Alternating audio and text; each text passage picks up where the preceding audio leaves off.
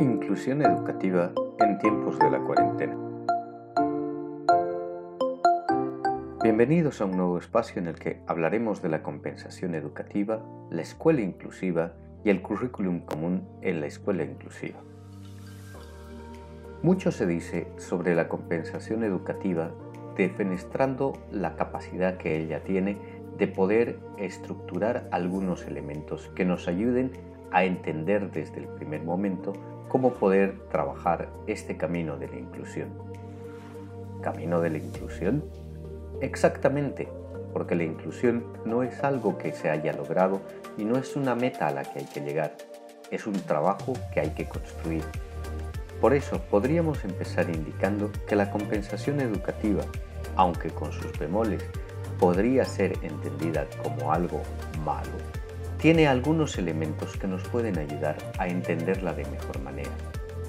Básicamente, todo modelo educativo es compensativo, porque necesita llegar a ciertos estándares o ciertos niveles para que el común de las personas que están siendo partícipes de ese modelo adquieran todas las competencias que se les está pidiendo tener de acuerdo a la currícula o de acuerdo al proyecto educativo que tenga cada unidad educativa.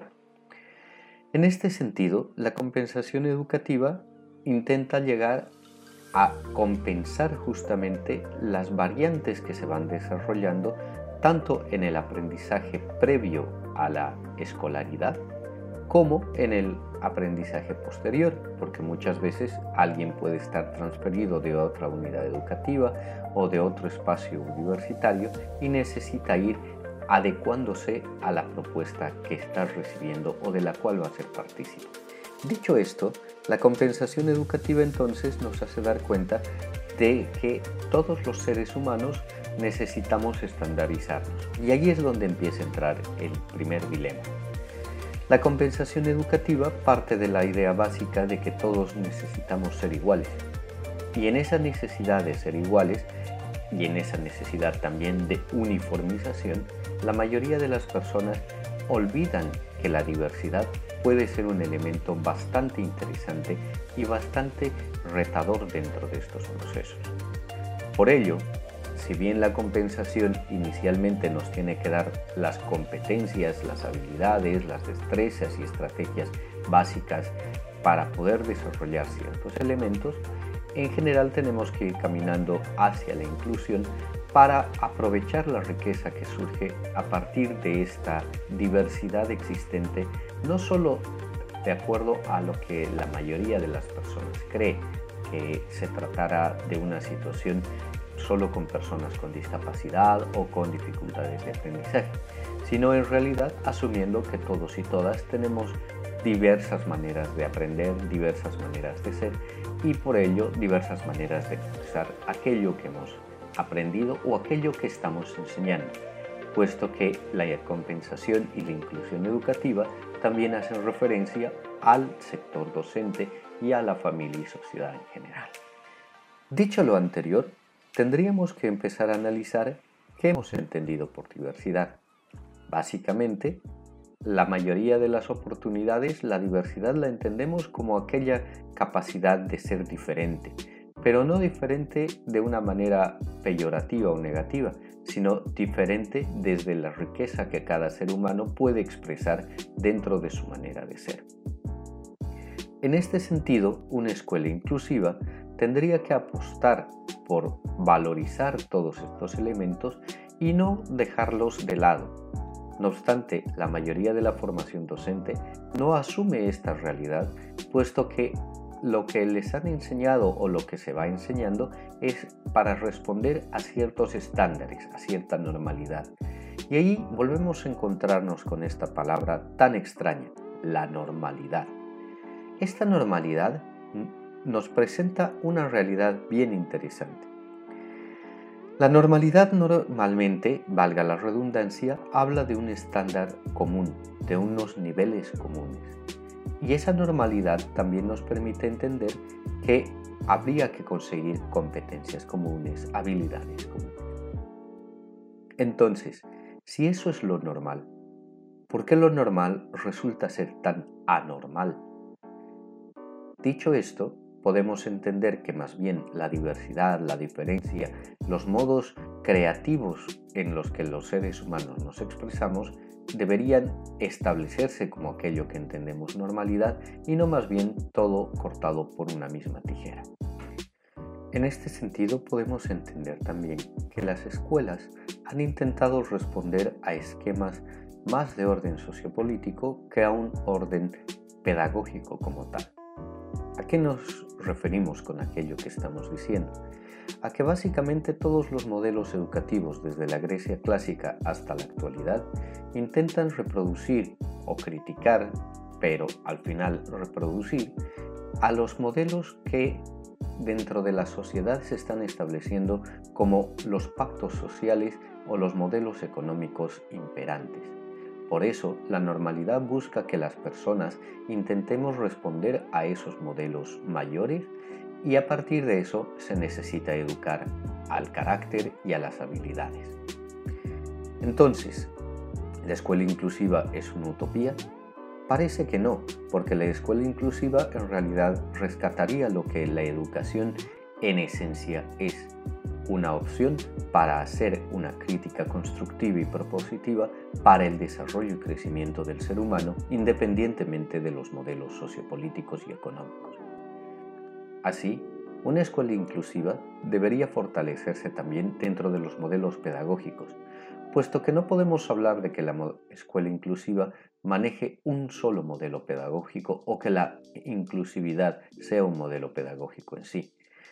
No podemos defenestrar totalmente al conductismo, como tampoco podemos alabar todas las bondades del constructivismo sin bases previas establecidas.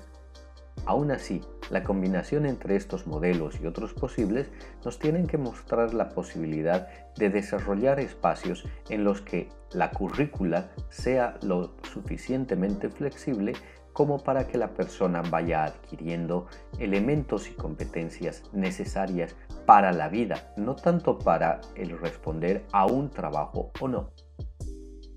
De esta manera entramos a nuestro tercer elemento, el currículum común en la escuela inclusiva.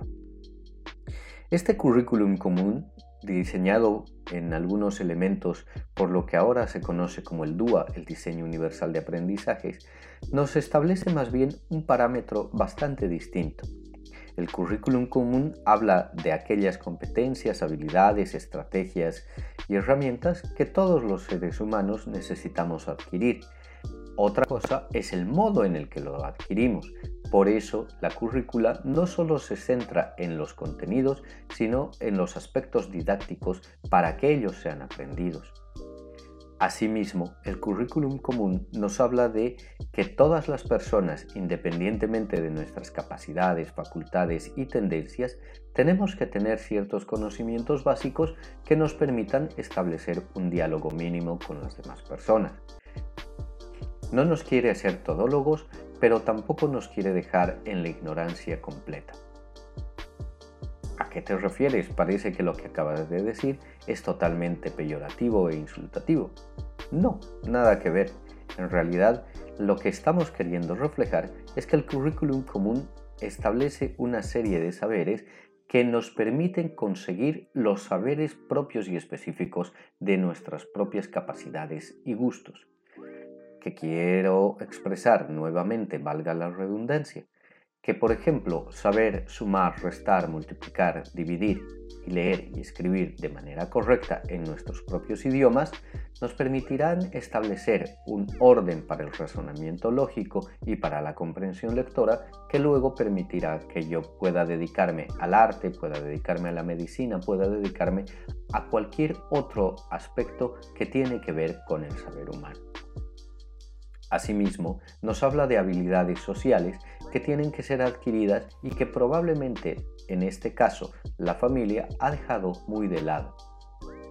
Por ello se decía que para hacer una escuela inclusiva y una educación inclusiva necesitamos de la competencia de todas las personas, ya que, gracias a ellas, podremos generar mejor estas habilidades sociales que también permiten la adquisición de ciertos conocimientos, puesto que al estar relacionadas con la resolución de problemas, con la consecución de objetivos y el poder establecer relaciones lo suficientemente positivas que nos ayuden a gestionar estos aprendizajes, establece también el modo en el que podemos desarrollar la educación.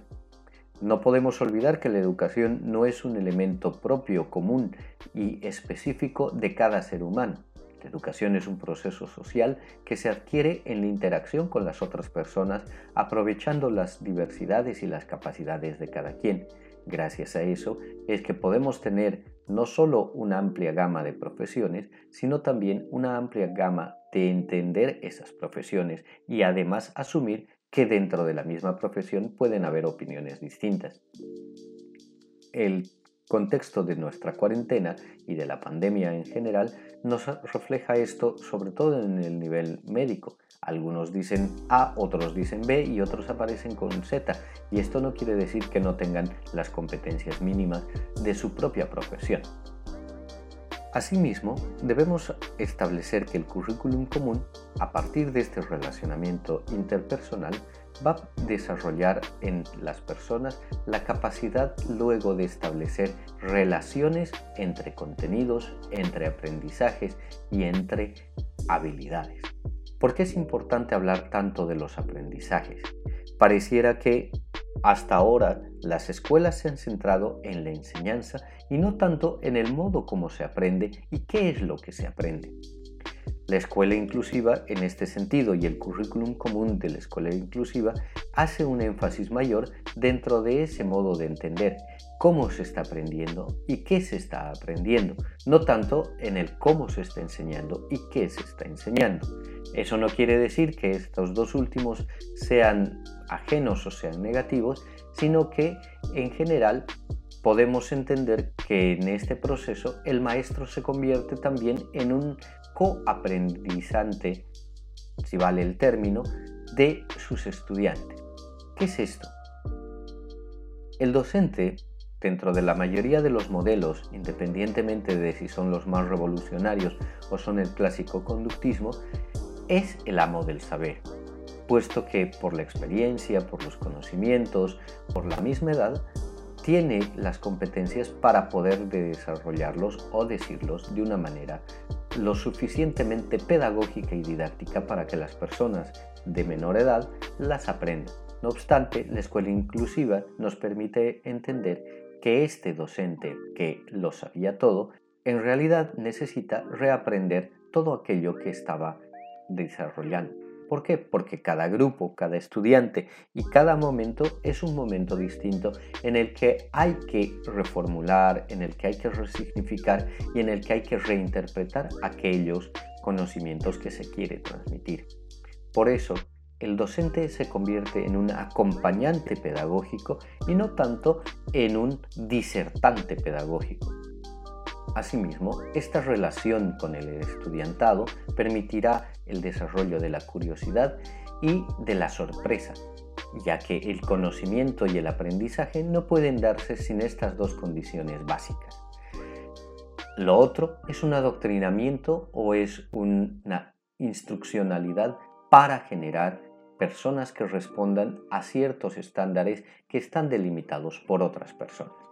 Muchas gracias gentil escucha por su atención y nos encontraremos nuevamente en un nuevo espacio de